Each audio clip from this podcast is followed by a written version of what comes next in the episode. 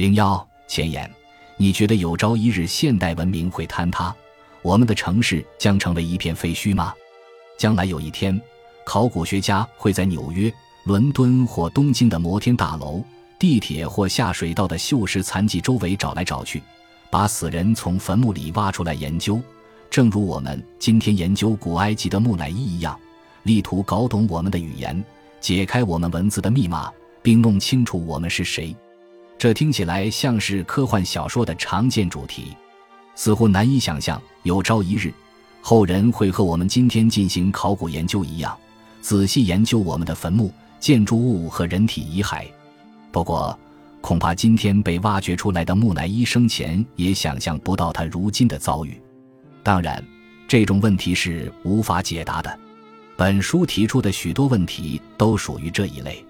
也许这正是他们令人深感兴趣的部分原因所在。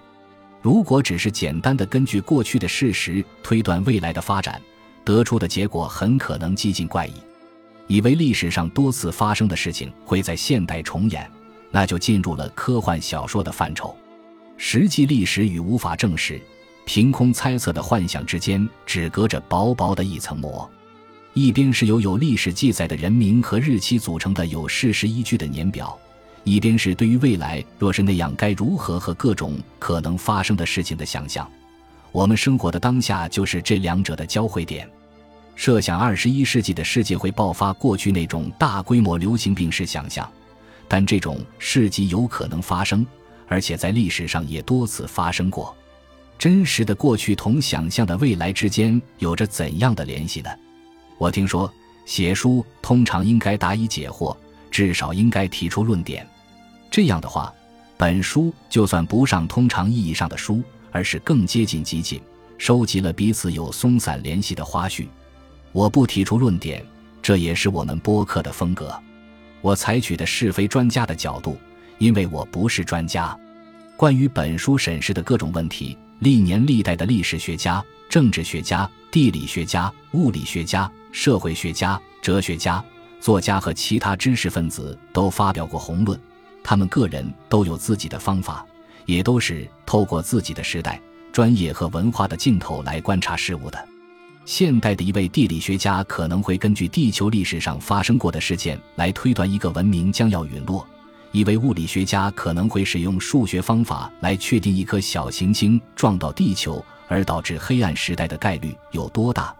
但一个讲故事的人或记者则会从人的角度出发看问题：一个文明在崩溃的时候都发生了哪些涉及人的故事？也许某个人居住的城市被空袭摧毁，也许瘟疫破坏了维系社会的纽带。透过这样的镜头看世界，会刺激大脑的不同部分，包括感情，其产生的影响经常是数据、图表和研究报告反映不了的。它可以算是由众多试图重建往昔的学科所组成的巨大马赛克中的一块瓷砖。艰难时事会使人更坚强吗？我们养育孩子的方式会影响整个社会吗？我们能操纵威力强大的武器而不致毁掉自己吗？人的能力、知识和技术会退步吗？这些想法有点阴阳魔界的味道。外加似乎与当今时代息息相关的微妙的弦外之音，它们超越现代学术科目的界限，进入了通常属于文学和艺术的范畴。这类问题没有普遍一致的答案，但仍然非常有趣，还可能很有价值。俗话说的许多深刻问题，历来是哲学著作论述的中心。光是对他们多想一想，也许就有好处。别的问题可能有实际意义。例如，他们提醒所有人注意，类似事件过去曾发生过不止一次，这会使我们更加相信许多事情目前看似匪夷所思，像电影情节，将来却真的有可能发生。一位历史学教授告诉过我，有两种学习办法：或者自己把手按在火热的炉子上，或者听过来人讲一讲他们这样做的后果。硬派历史的粉丝一直要求我出书，我手头有大量的材料。研究报告和存档的论点主张，根据他们写本书似乎顺理成章。重温并整理这些材料和主张，成了对我本人的一次罗夏测验。从我为制作这个播客节目所做的大量阅读和研究中，能够肯定地判断出，我对这个题目深感兴趣。如果一个人书架上百的书籍能够显示他的兴趣所在，那么我显然对世界末日的启示比较感兴趣。但有点意外的是，我的播客经常会转而讨论其他相关问题：文明终结可能采取何种形式？我们根据过去的经验，对于文明终结将如何反应或回应？在此过程中，我们可能会成为什么样的人？这不是很自然吗？帝国兴衰、战争、灾难、重大局势、大事件，本质上就是紧张刺激的，充满戏剧性。在具有哲学性、教育性和实用性的材料里加入娱乐性元素，使其受人欢迎，屡试不爽。从荷马和希罗多德到爱德华·吉本和威尔·杜兰特，历史学家和讲故事的人早就认识到了这一点。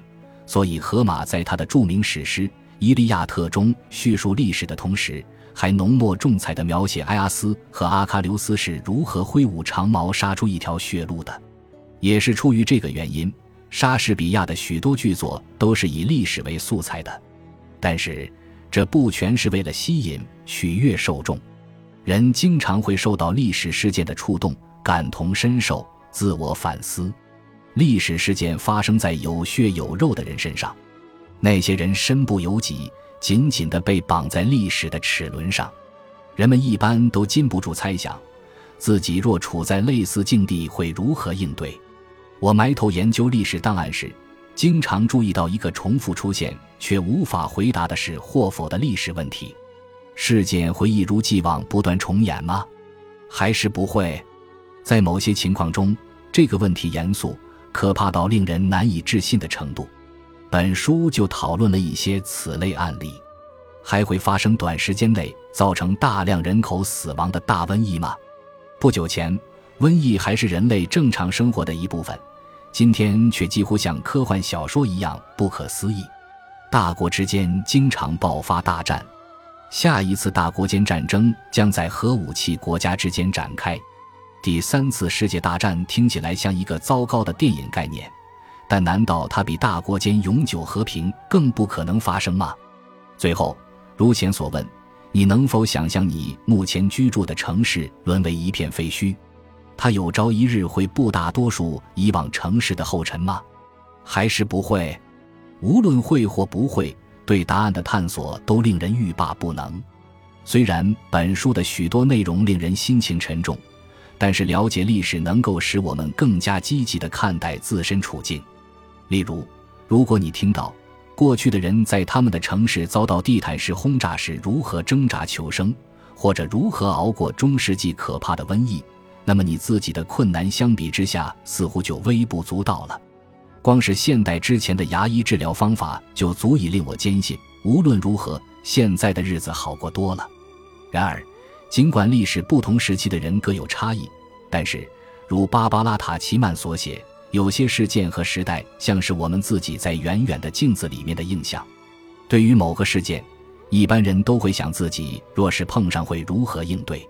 我祖父很喜欢这样一句话：“若不是上帝慈悲，那就是我的下场。”由于冥冥中的某个偶然，我们生在了我们出生的时间和地点，但我们完全可能出生在别的时间、别的地点。